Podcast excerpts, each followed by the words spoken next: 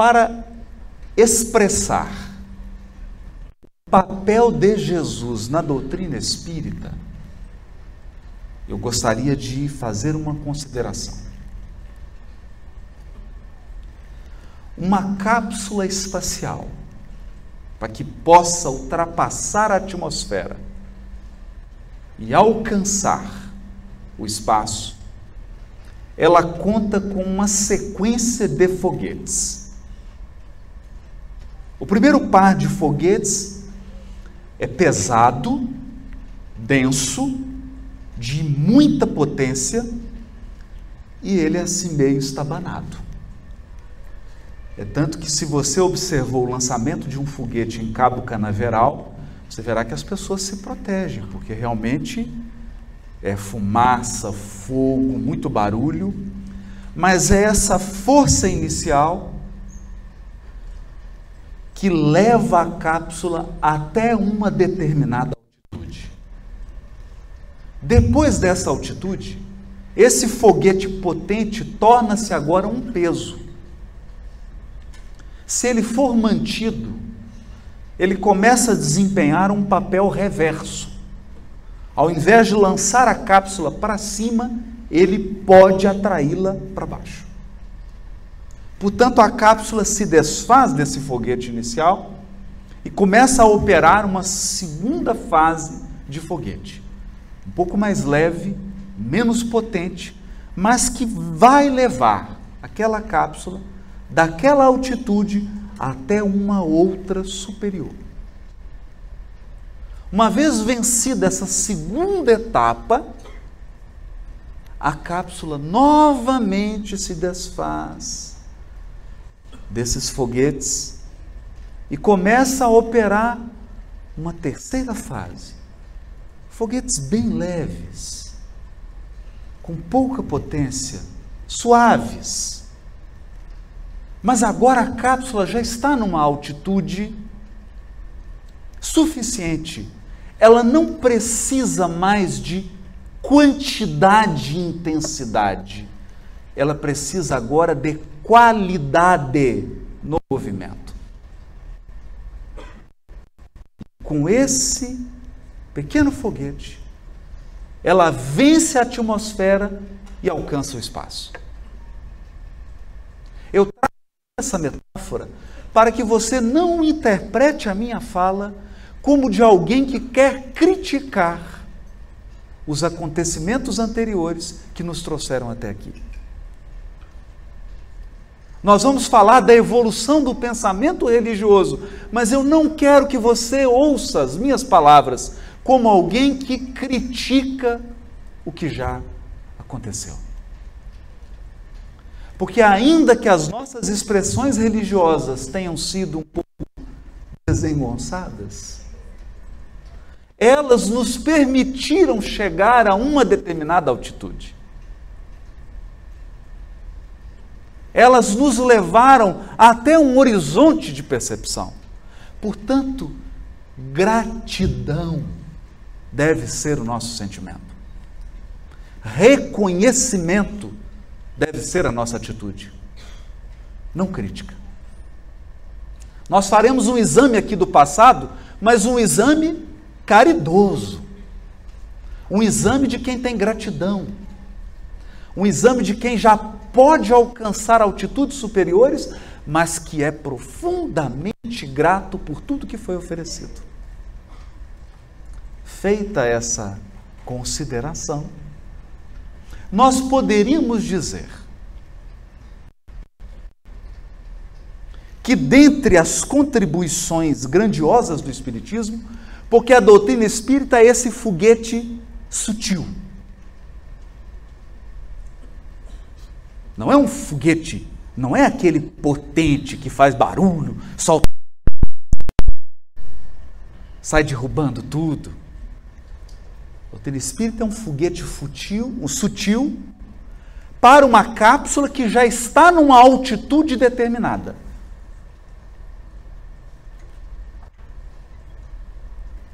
O que vigora agora não é mais a intensidade e a força, mas a precisão da direção e do sentido. A primeira transformação que o Espiritismo opera em um indivíduo é a sua noção de espaço.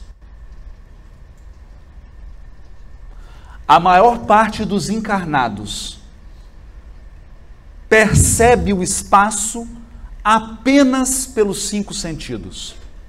Portanto, ele imagina o espaço dos vivos, e no caso, os vivos seríamos nós, o que causa um certo desconforto nos desencarnados aqui presentes. Nessa visão de espaço, somente o que pode ser apreendido pelos cinco sentidos é considerado. E o que passa disso? O que passa disso é imaginado mitologicamente. Então eu me lembro na minha infância da minha avó, das minhas tias, me falando de um espaço miraculoso, um céu. E como toda criança, você pergunta, mas como é que é o céu? Tá um negócio assim, parece uma nuvem, uma fumaça. Né? Tanto que os fantasmas são vistos como um lençol com dois furinhos. Então, nós lidamos com o espaço do divino e com o espaço do espiritual como algo imponderável. Nós não lidamos com algo que extrapole o espaço físico. A dimensão física da experiência. Surge então a doutrina espírita e reconfigura a nossa noção de espaço. Agora, os espaços ilimitados para cima, para baixo, para os lados, para trás, para frente, os espaços ilimitados são habitados. Os espaços ilimitados contam com a presença de seres. É claro que não tem esse foguete mais grosseiro que vocês estão vendo aqui em mim e que eu vou desfazer dele, espero que não seja breve. Porque eu preciso ganhar ainda uma altitude. Os espaços ilimitados são habitados. Essa é uma grande dificuldade. Porque quando eu digo para alguém assim, nosso lar, ele fala, mas onde que está nosso lar? Está a uma determinada altitude da cidade do Rio de Janeiro. Mas dá para ir de avião? Porque nós ainda lidamos de uma maneira mágica, mitológica com o espaço espiritual. Nós lidamos ainda de uma maneira que chega a ser conto de fada. E essa é a primeira transformação no pensamento de um indivíduo que entra em contato com o Espiritismo. Então, olha para cima, mas olha para baixo também. Está tudo habitado. Matéria vibrando em outros planos, outras dimensões de vida que extrapolam a vida material. Segundo elemento. O Espiritismo reconfigura a nossa noção de tempo. Se você conversar com 99% dos encarnados nesse planeta, eles contam o tempo assim: do dia que eles nasceram ao dia do velório. Tanto que nós colocamos na lápide o ano do nascimento e o ano da desencarnação. Esse é o tempo. Essa é a noção de tempo. É nesse tempo que nós tentamos interpretar e dar significado à vida. Vem então a doutrina espírita e configura essa concepção. Também na minha infância. O que, que eu aprendi? Eu aprendi que minha mãe e o meu pai combinaram de namorar no quarto, aquele namoro mais avançado, um anjo soou um alarme para Deus. É como se fosse assim um, uma, uma mensagem no WhatsApp. O corpo do rapaz vai ser criado agora, tem que criar a alma. Então, naquele momento que meus pais estavam namorando, Deus saiu correndo para criar minha alma, porque eu ia ser concebido e precisava criar uma alma às pressas. Para que coincidisse o tempo da minha alma com o tempo da minha concepção. A doutrina espírita vem então e amplia e nos diz assim: você é pré-existente. Há um tempo seu que é anterior à data do seu nascimento. O que para as mulheres não deixa de ser algo assim muito desconfortável, porque se elas já contam a, a idade de dois em dois anos. Minha avó, por exemplo, mãe do meu pai, na mesa a gente não sabe certo quantos anos ela tem. É uma espécie de segredo em família.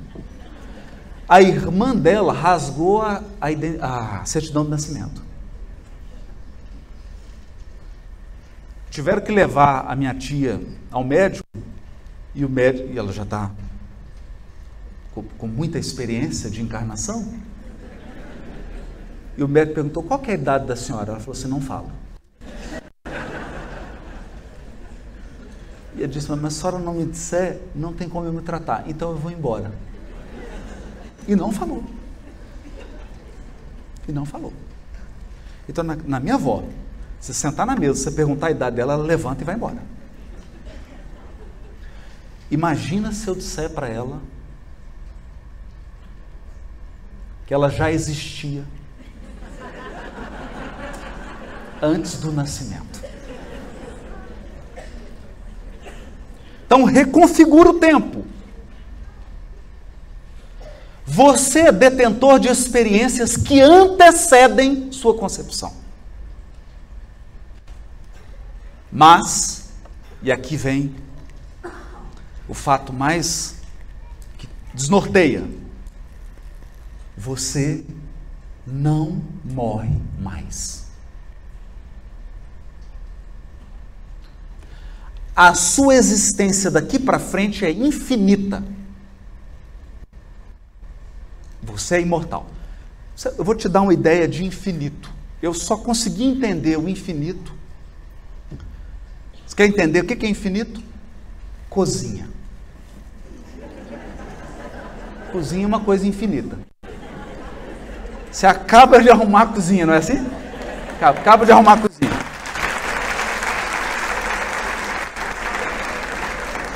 sai um filho lá de dentro, pega um copo, toma água. É infinito. Cozinha é infinito. Você entendeu? Então eu tenho uma, uma pré-existência e eu tenho a eternidade. Tem pessoa que não consegue. É demais. Ter que lidar com um espaço que é infinitamente habitado e com um tempo, porque aí você pensa assim: você foi criado por Deus em algum momento e não foi na sua concepção. Não foi na correria. Deus te criou com calma. Mas não é que tem um espírito que foi criado antes de você? E tem um que foi criado antes dele? E outro que foi criado antes, que foi criado antes, que foi criado antes? Você entendeu? Você tem uma cozinha pela frente e uma cozinha para trás. A noção de eternidade né? A gente precisaria de uma tapioca para poder ficar mais tranquilo para falar dessas coisas. Então, reconfigurou o espaço, reconfigurou o tempo. Mas ele vai fazer uma outra reconfiguração. Porque de que adianta eu ter a eternidade pela frente e eu ter um imenso tempo para trás? Se isso não tiver uma direção, se não tiver uma seta,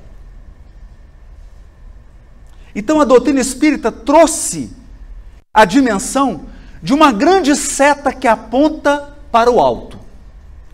Essa seta se chama evolução espiritual. Evolução espiritual. Por quê? Porque séculos atrás nós até imaginávamos um espaço divino cada um a seu modo. Por exemplo, em algumas tradições religiosas, nós vamos abordar isso amanhã, o céu, esse espaço divino, é um local em que cada homem tem sete virgens.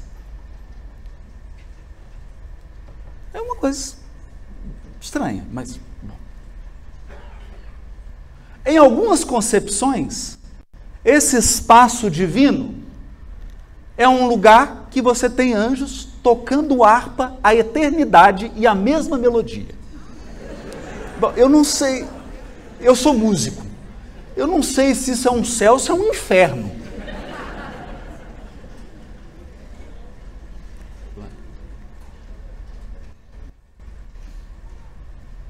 Então, concepções de um espaço divino, mas há uma coisa curiosa nesse espaço divino. O que é curioso nesse espaço divino? O curioso nesse espaço divino, que pode ter sete virgens ou um anjo tocando harpa e comendo uva, bom, aí fica o critério da imaginação de cada um. O que é curioso nesse espaço é que nesse espaço convivem criaturas muito distintas.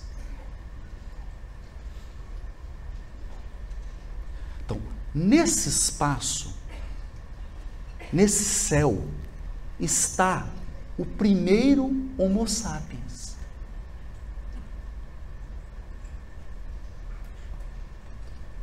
Ao lado de Einstein, que ele foi para o céu.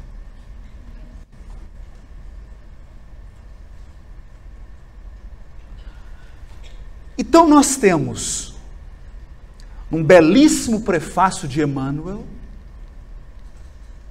belíssimo prefácio dele, no livro No Mundo Maior, em que ele diz assim: Todos os dias, de todos os quadrantes da terra, partem viajores para a pátria espiritual. Eles procedem de locais diferentes, de tribos, de metrópoles, de cidades pequenas. Como como agrupar seres tão distintos, seres em níveis de experiência tão diversos no mesmo local?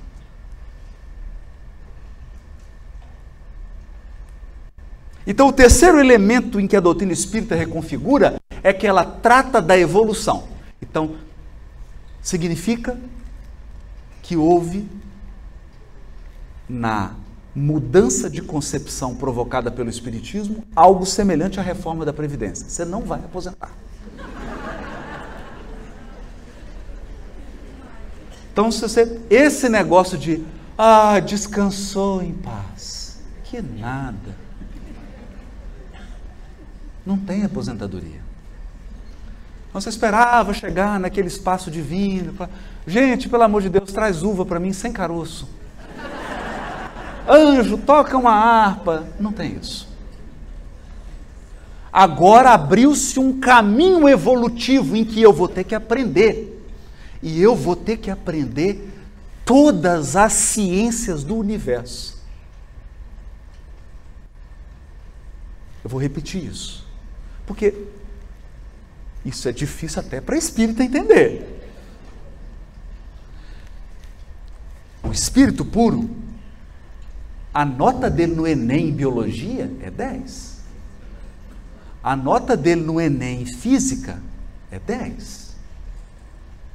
Em geografia é 10. Em astronomia é 10. Então ele sabe matemática, física, química, biologia, sociologia, antropologia, psicologia, medicina. E esse é um fato desconcertante. Por quê? Porque é necessário na evolução o aprimoramento intelectual e da inteligência. Então você vai ter que conhecer tudo. Tudo. E como se não bastasse, há ainda o aprimoramento emocional. Então, por exemplo, você vai ter que lidar com seu ciúme. Ah, mas eu sou ciumento. Espírito puro não tem ciúme. Tem amor, mas não tem ciúme. Por exemplo, inveja, despeito, raiva, mágoa. E um conjunto de experiências que dizem respeito ao sentimento: egoísmo, orgulho, vaidade, arrogância, prepotência, violência. Então, além de ter que estudar física, e acredite, você vai ter que saber um milhão de vezes mais física do que o Stephen Hawking para ser um espírito puro.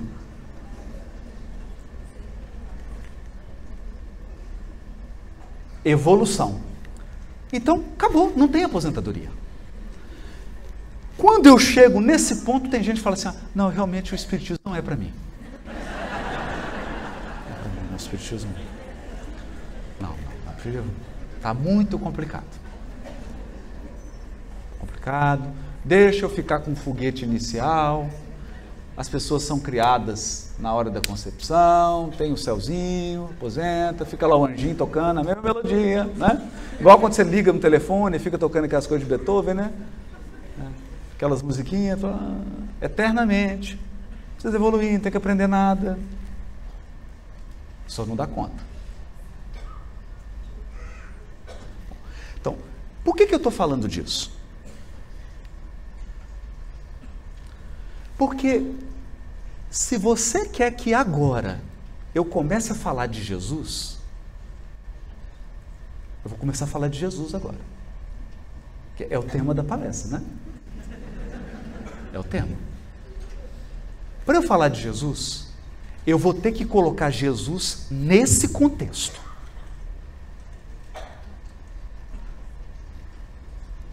No contexto de um espaço infinitamente habitado no contexto de uma eternidade e no contexto da evolução. Então eu te digo, você acha, eu vou perguntar aqui, você acha realmente que eu estou falando de aspecto religioso apenas?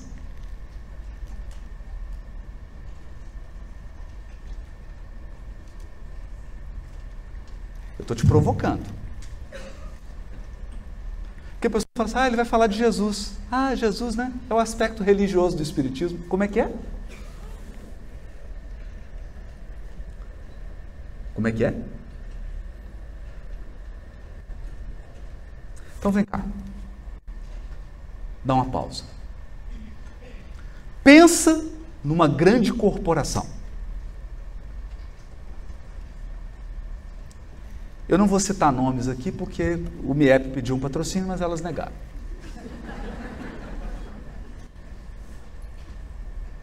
Você acha que uma corporação, uma corporação não, você acha que um restaurante com três mesas, que serve dez refeições por dia, você acha que se ninguém for lá trabalhar, a refeição vai aparecer na, na, na mesa? Agora, digamos que você coloque dois funcionários para trabalhar. Se não tiver alguém coordenando, dirigindo, dando ordem, quem é que acha que vai funcionar? Graças a Deus. Não, porque às vezes sempre tem alguém mais crédulo, né? Não vai funcionar. Então você imagina uma corporação que tem 30 mil funcionários.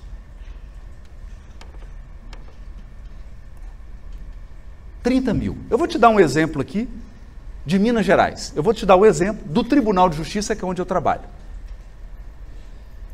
Mais de 1.400 juízes na ativa, fora os aposentados. Mais de 15 mil servidores. Você acha que precisa ter um coordenador geral? Precisa. Sabe quantos tem? Quatro. Um presidente e três vices.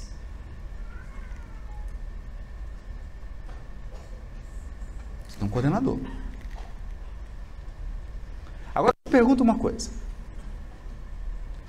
Eu quero que você volte a 4,5, aproximadamente 4,5 bilhões de anos atrás, quando o planeta Terra estava se formando. Você acha que precisava ter um coordenador? Ah, não, não precisa. Não, é simples. Tudo se formou assim, né? Na mágica. Você acha mesmo? Por exemplo, quem que cuidou da formação geológica do planeta? Quem coordenou? Quem coordenou os aspectos minerais do planeta? A flora, as espécies vegetais. Quem que projetou? Quem projetou? As espécies animais.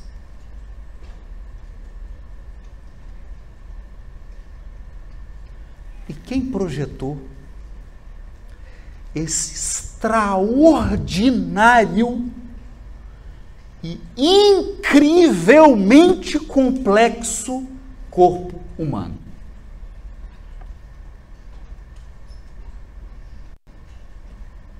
Você acha que teve um coordenador?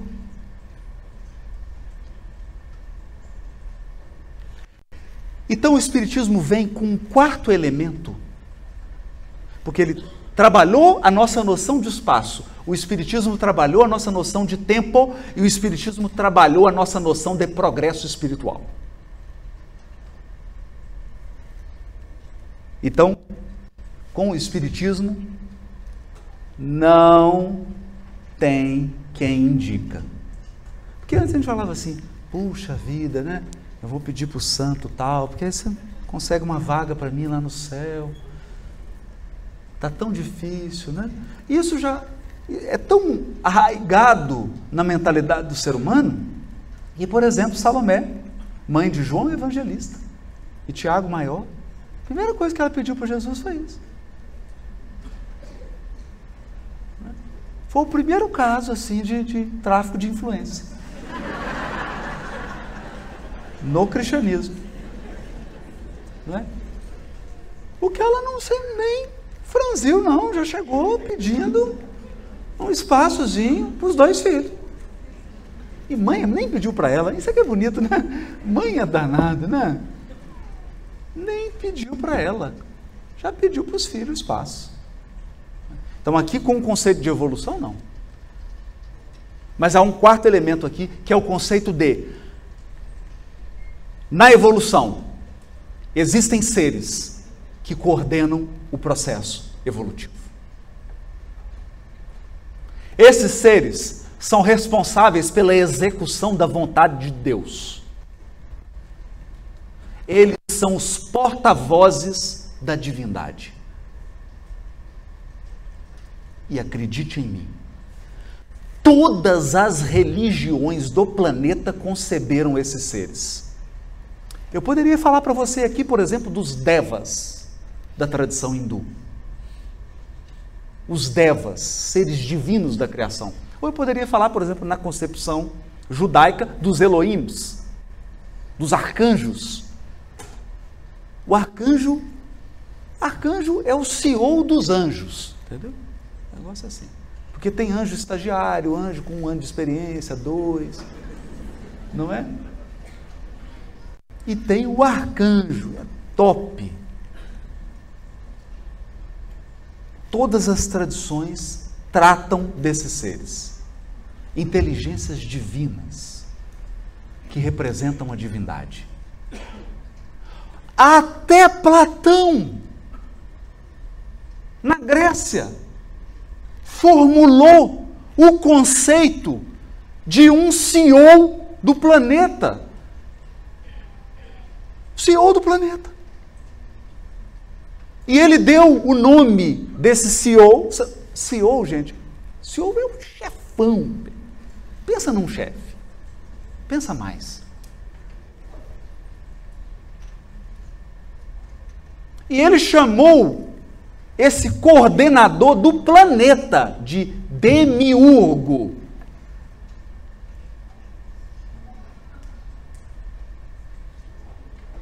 Então, você acha que eu estou falando apenas de aspecto religioso aqui? Você acha? Eu estou te dizendo que uma inteligência coordenou todo o processo genético do planeta Terra. Eu estou te dizendo que uma inteligência coordenou todo o processo de formação geológica do planeta. Eu estou te dizendo que uma inteligência coordenou todo o processo para chegar no corpo humano. Você acha que eu estou falando apenas de aspecto religioso? Você acredita nisso?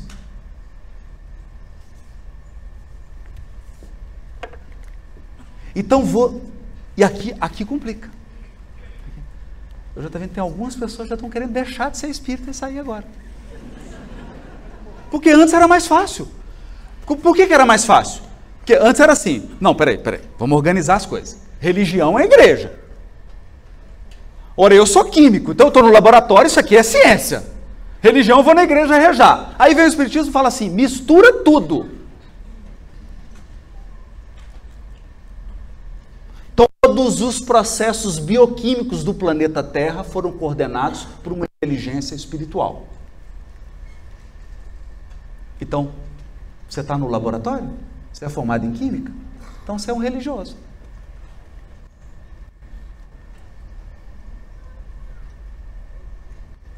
Por que não? Por que a distinção?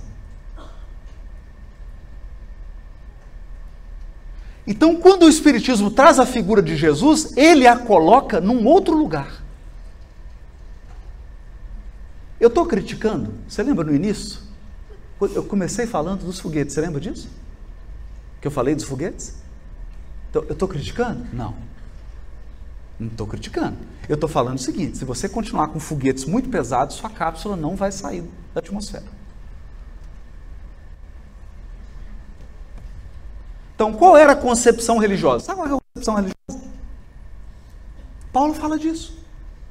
Vamos voltar lá para Roma e para Grécia. Eu vou voltar pouco. Egito, Roma e Grécia. Tá bom? Tá bom. Índia.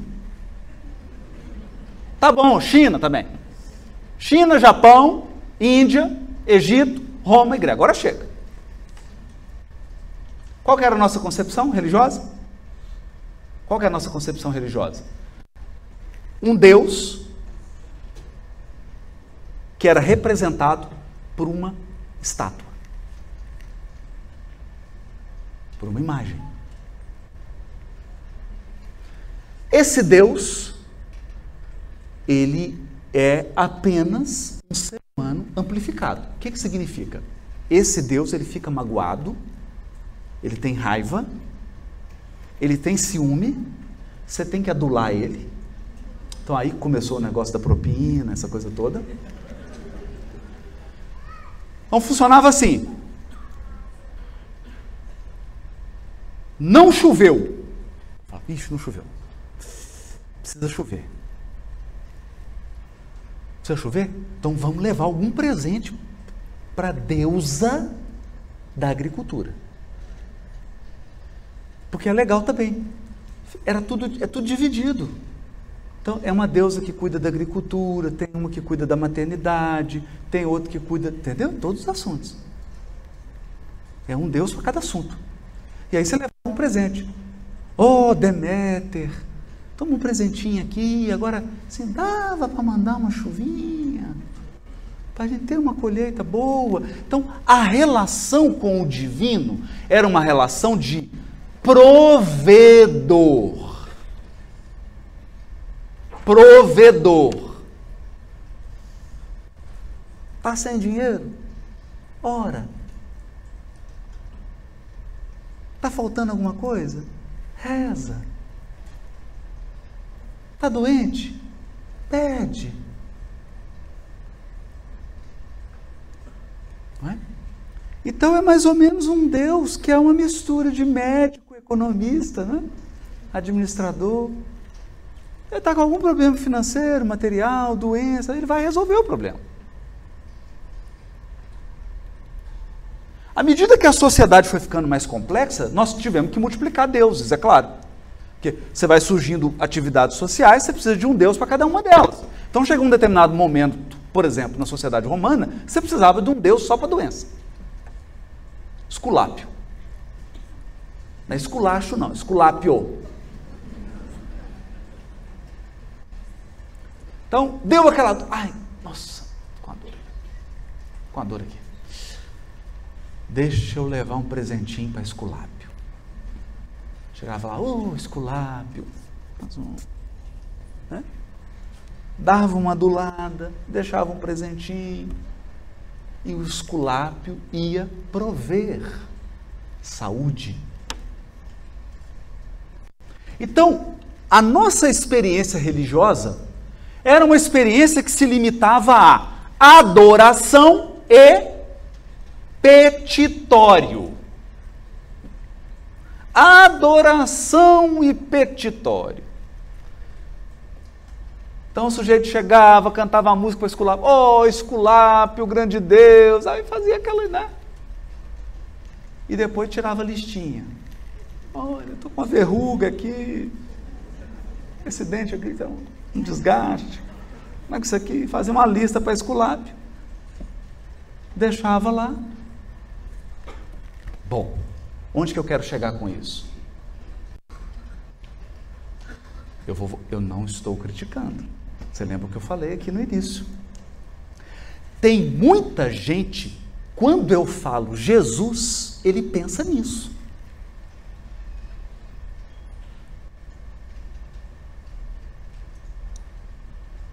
Ele pensa nisso. Então eu falo assim, Jesus! Aí ele fala, hum, minha listinha.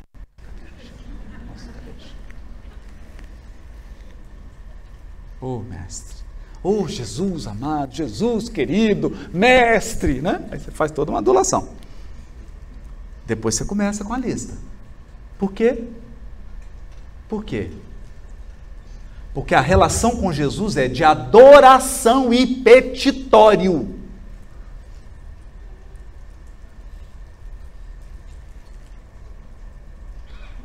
Que, que aconteceu? Passaram-se dois anos. E o que nós fizemos de Jesus? O que, que nós fizemos de Jesus? Uma imagem. Não é? Então, como é que é a imagem? Ou no crucifixo, a representação católica, a cruz, a representação protestante, e o espírita, é um rosto assim de uma pessoa bonita, com cabelo grande, abrindo os braços e nuvens atrás, não é? Tem que ter nuvem. Toda imagem de Jesus no Espiritismo tem uma nuvem. Jesus está de braço assim aberto. Aquela cabeleira nas nuvens. É uma iconografia. E aí a gente imagina o Jesus nessa imagem, para quê? Para ficar pronunciando palavras belas de elogio. Não é? Então, é engraçado, porque a gente vai ver, assim, por exemplo, algumas preces espíritas, e um terço da prece é elogiando Jesus, Senhor, mestre das nossas vidas, amigo, médico das almas, e começa a dar um tanto de título para ele. Fica quase um currículo.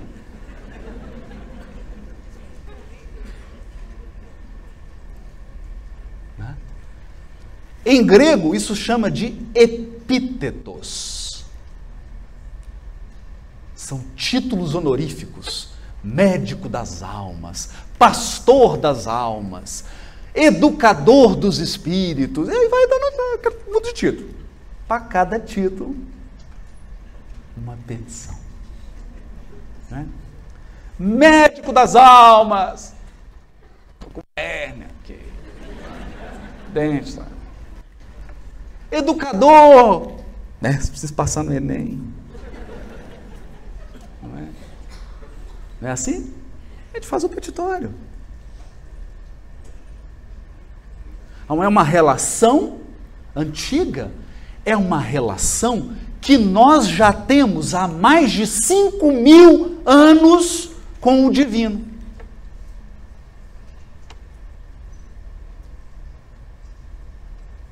Mais de 5 mil anos.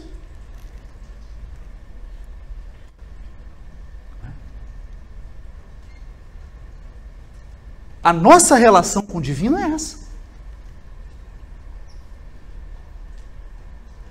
Então, quando a gente fala Jesus, a, essência do Espiritismo, nós precisamos reconfigurar.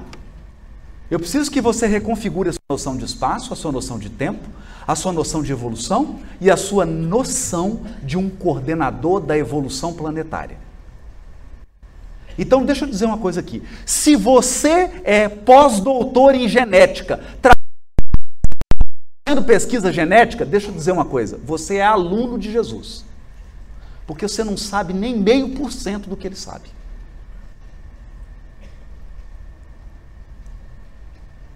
Você é um bebê.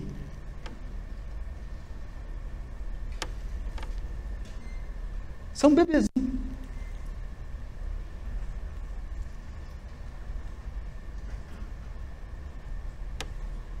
Qualquer área.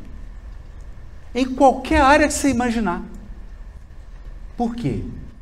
Porque esse espírito está muito está muito, mas muito à frente na evolução.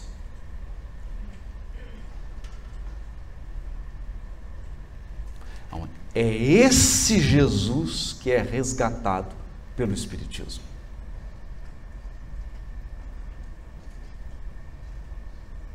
Quando esse Jesus é resgatado, Aí nós vamos ter que fazer uma coisa aqui que para algumas religiões é heresia. Há 200 anos atrás eu seria queimado vivo agora. Já fui, mas bom. Mas a gente insiste. O que eu vou falar aqui, eu seria queimado vivo. Que isso, 200 anos? Há 100 anos atrás eu seria queimado vivo agora. Eu seria preso agora.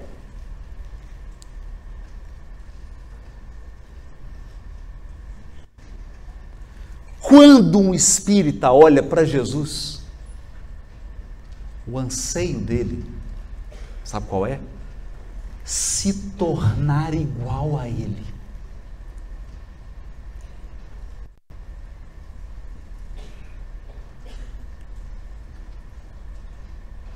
Hã?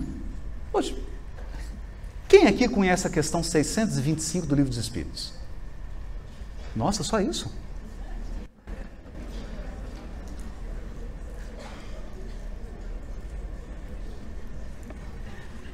Jesus não é modelo?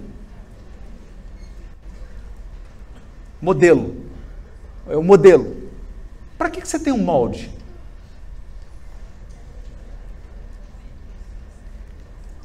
Para que você tem um molde?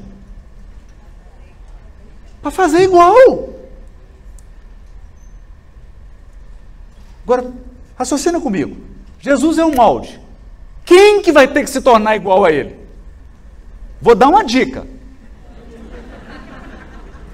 Tem a cor dos seus olhos, tem o seu cabelo, tem o seu nome e o seu CPF. É você. Então aqui, por mais estranho que isso pareça, o Espiritismo adicionou um elemento na relação com Jesus que não tem em nenhum lugar. Aqui, na relação com Cristo, eu quero ser como Ele. Não, não, adorar sim, eu amo Ele. Eu adoro Ele.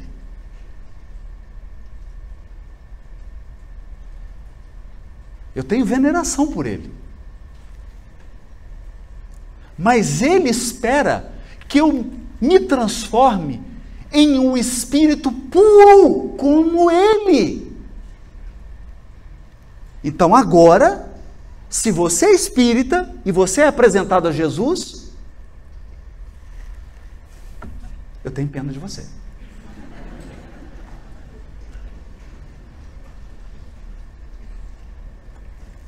Por que, que eu tenho pena de você? Eu tenho pena de você pelo seguinte: sua vizinha falou mal de você. Fez uma fofoca terrível.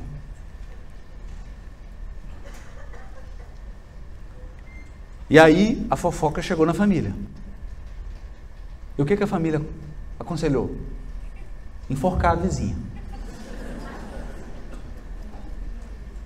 forma lenta, gradativa e eficaz.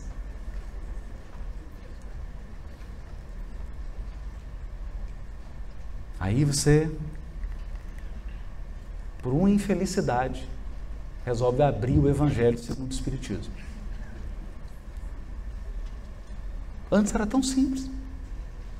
Colocava um crucifixo, era só rezar para ele. Lá, Jesus, mestre, amado, querido. Blá, blá, blá. Só era só isso. Agora eu abro. Tá lá. Ai, pelos que vos caluniam.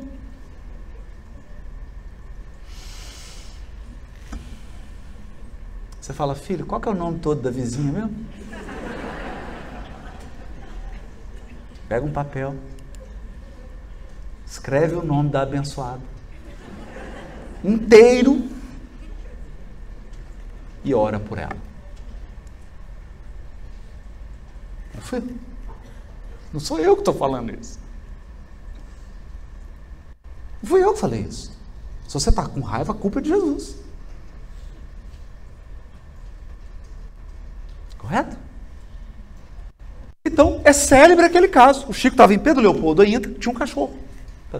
Naquela época, não tinha nem essa febre de pet, como tem hoje. Mas o Chico já era apaixonado, tinha que tanto de cachorro, gente.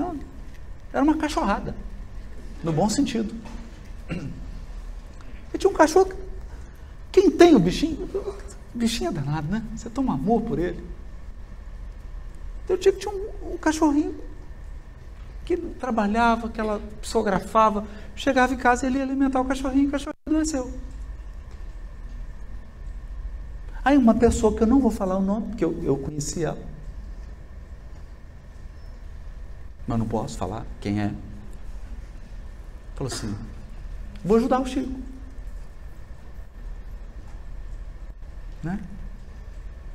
Sabe quando um elefante entra num jardim para colher uma flor? Falou, vou ajudar. Tadinho do Chico, ele chega tarde, vai ter que cuidar, limpar as feridas. Tá? Vamos resolver isso. As coisas precisam ser resolvidas de forma prática. Matou o cachorro. Curou, né? Curou. Curou o cachorro. Desencarnação. 100% de resultado, né? Cura tudo. Chico chegou. Cachorro morto. Descobriu que era a pessoa. Aí o que, que você faz?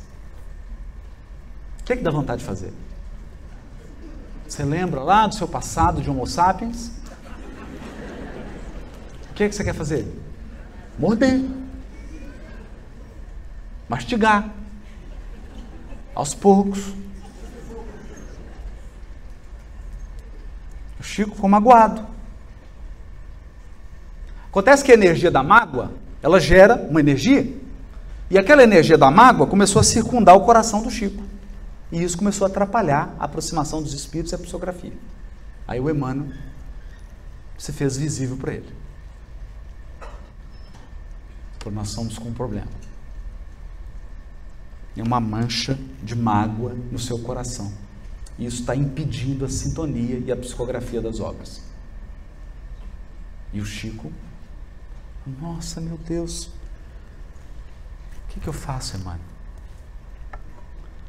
Sabe a fulana? Sei. Você tem que descobrir o que ela mais quer ganhar de presente. O presente que ela mais quer ganhar.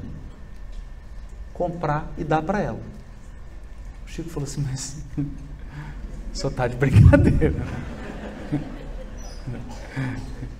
Ela vem, me ofende, faz isso, agora você quer que eu descubra o que, que ela gosta, compre e dê um presente para ela.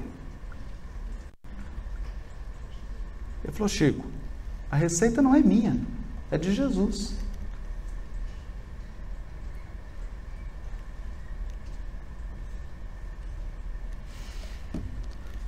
Que, que ela quer ganhar? Década de 50. Uma máquina de costura. Chico comprou a máquina. Está pagando até hoje. Ele pegou o salário dele, dividiu em prestações, dá três encarnações pagando. Carnê. Comprou a máquina. Deu a máquina de presente. A hora que ele deu a máquina de presente para a pessoa, a alegria. A pessoa costurava. O sonho dela era ter a máquina, porque ela sobrevivia daquilo. A alegria foi tão grande, saiu uma luz do coração da criatura que matou o cachorro. Aquela criatura que matou o cachorro. Saiu uma luz do coração dela em direção ao chakra cardíaco do Chico e limpou tudo. Emmanuel apareceu e disse: está resolvido. Jesus, então, é. Você vai fazer uma lista agora. De duas pessoas que você está magoado. Vai descobrir o que, que elas querem ganhar.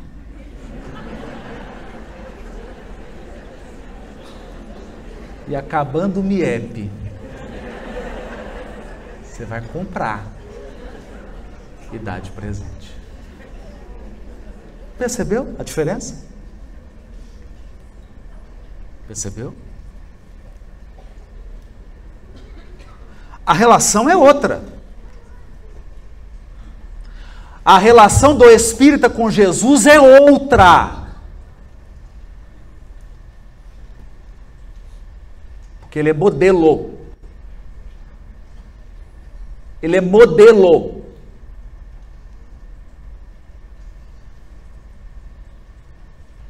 Ah, mas eu acho que o certo assim. O problema é seu. Sabe por quê? Jesus é um espírito puro você está encarnando aqui. Quem que acha que você, quem que você acha que está errado? Jesus?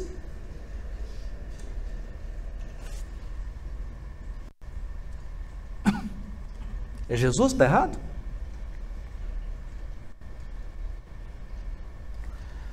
Mas ele também é guia.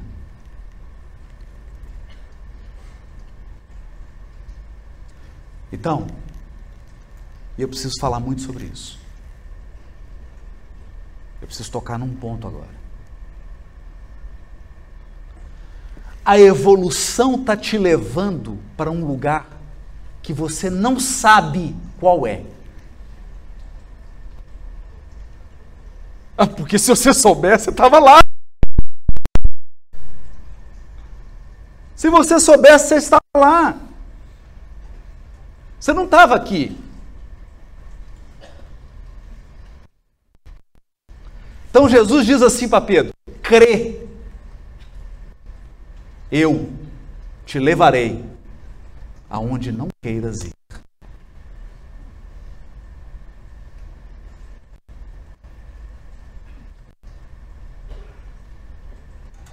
Tá? Você já teve DR com Jesus? é bom que você comece a ter. Porque ele fala assim: Eu vou te levar. Você fala assim: Esquece de mim, tem outro aí, leva outro. Deixa eu ficar aqui.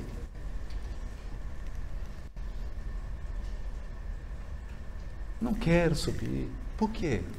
Porque a subida é árdua. Crê, te levarei aonde não queiras ir. Você não quer ir. O que, que você quer? Aposentar. Você quer a harpa, a uva sem caroço, aquele paraíso na nuvem, só nuvem, fumaça. É isso que você quer.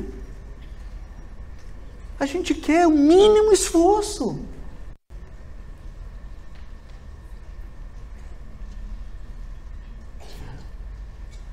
Então, guia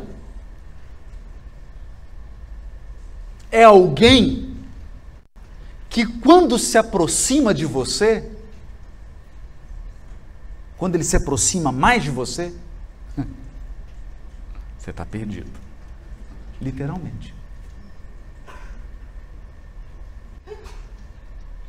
Porque eu vejo uma concepção das pessoas que acham que assim, não, eu, eu já fiz meu projeto de espírito puro, eu já joguei aqui no Waze, é só seguir. seguir para onde, meu amigo? Você não sabe nem o endereço. Então é normal você se sentir perdido em determinadas fases da sua encarnação. Você vai viver experiências na sua encarnação que você vai se sentir completamente perdido. Se você não sentiu isso ainda, você não está evoluindo. Eu te juro. Eu te juro.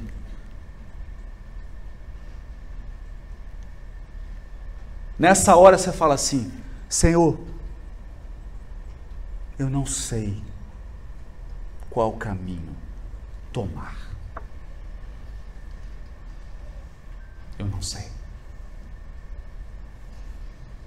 Eu não sei o que é melhor para mim.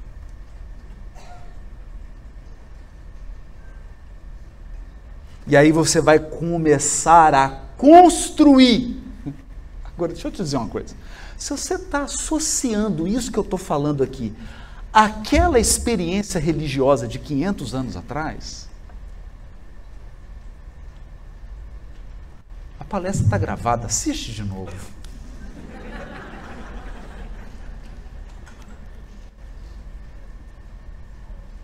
Tem nada a ver.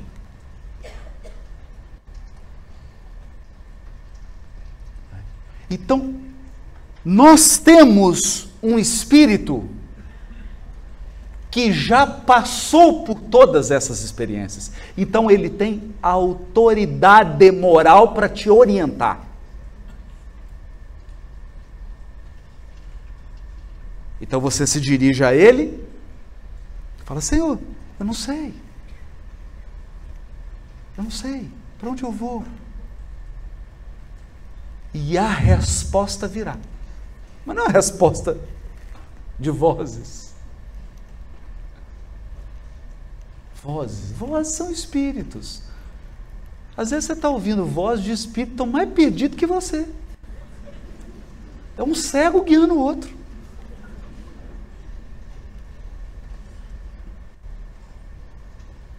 Você vai ser invadido por uma intuição profunda, por um sentimento profundo, intangível. Você vai perceber que você está sendo conduzido. Se você se permitir, se você for dócil o suficiente.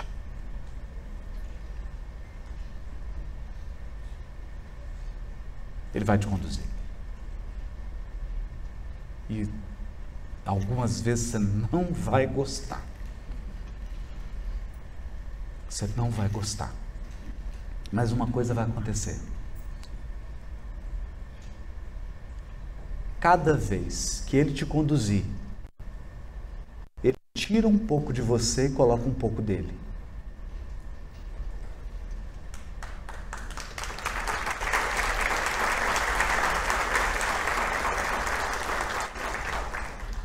Eu termino então, e está terminando,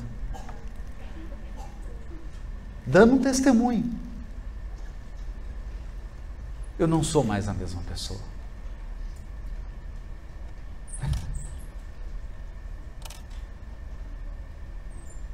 Esse Jesus eu conheci nessa presente encarnação, nessa formatação, nisso que eu te contei aqui, quando eu tinha 15 anos de idade eu não consigo ser mais a mesma, eu não tenho mais força de ser a mesma pessoa. Eu não estou dizendo que eu estou bom. Eu não estou te dizendo que eu não sou perigoso ainda. Não é isso.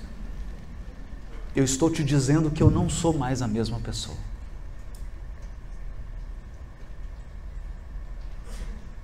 Eu às vezes até tento, mas não consigo.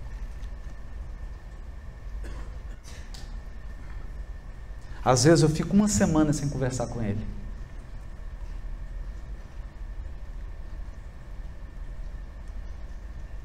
E o curioso é que eu já não faço mais distinção.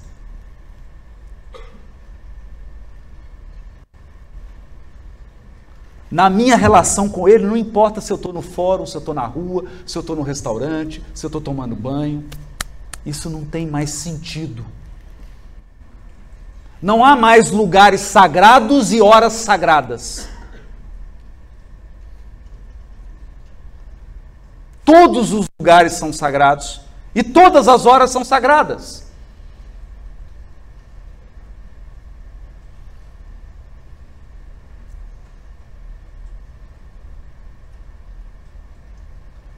Então eu não quero que você ouça a minha fala como alguém que está sendo ingrato com o passado.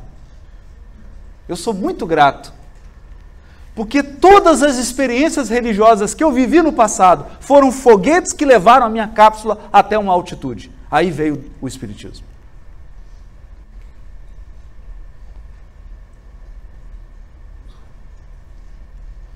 E aí ele começou a me propor altitudes que às vezes eu tenho medo. E veio me propor uma relação com Cristo, não com Jesus, porque a gente relaciona com Jesus achando que ele é um bobinho. Não, ele é o governador do orbe.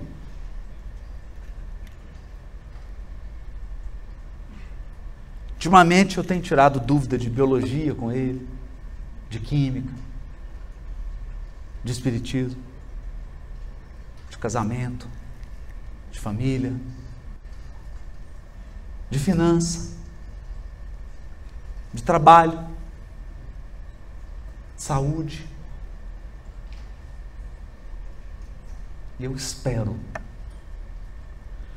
que você rompa essas caixinhas artificiais essas caixinhas de aspecto religioso, aspecto filosófico, aspecto científico. Isso é para ensinar quem tem uma semana de espiritismo. Para quem tem 35 anos como eu, essa pedagogia não serve mais. E eu espero que você verdadeiramente tenha uma experiência com o Cristo.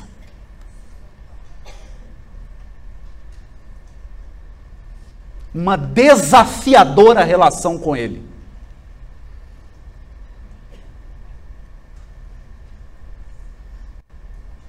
Porque Ele vai te transformar.